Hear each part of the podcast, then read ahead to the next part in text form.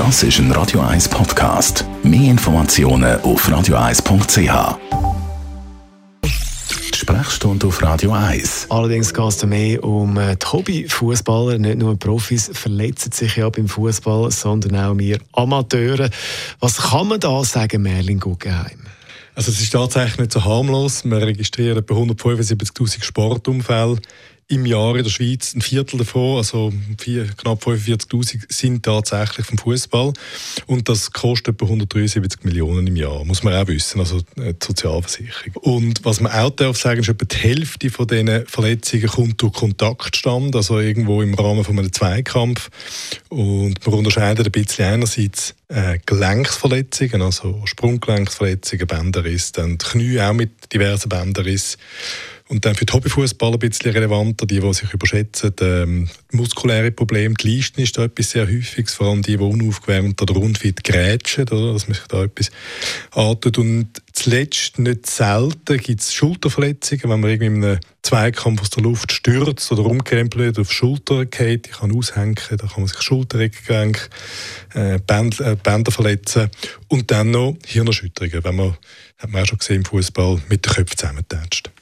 Was muss ich jetzt beachten als Hobbyfußballer? Also ich nehme an, viele gehen da eben völlig unaufgewärmt in die ganze Geschichte. Ja, also Fußball ist ein Kampfballspiel und irgendwann über, überholen oder übermannen einen die Emotionen und dann will man im, im üblichen Trott und Tempo will man äh, Einsatz leisten und er hat aber die körperlichen Voraussetzungen nicht mehr ganz. Man ist insgesamt nicht fit genug, man ist nicht aufgewärmt genug.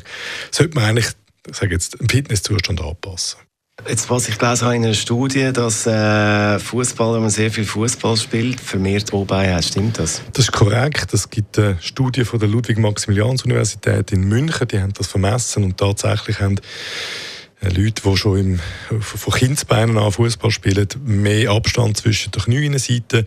Und das hat mit der äh, nicht sehr ausgewogene Belastung, also mit ungleichmäßiger Belastung zu tun und auch im Zug von der Muskulatur auf der Rückseite der Beine, die vor allem an der Innenseite ansetzt. Und das führt insgesamt dann zu einer äh, Verkürzung und zu Obei und langfristig auch durch unterschiedliche Belastung im Kniegelenk zu einer einseitigen früheren Arthrose. Aber da muss man dann schon viel Fußball spielen. Ja, das ist so.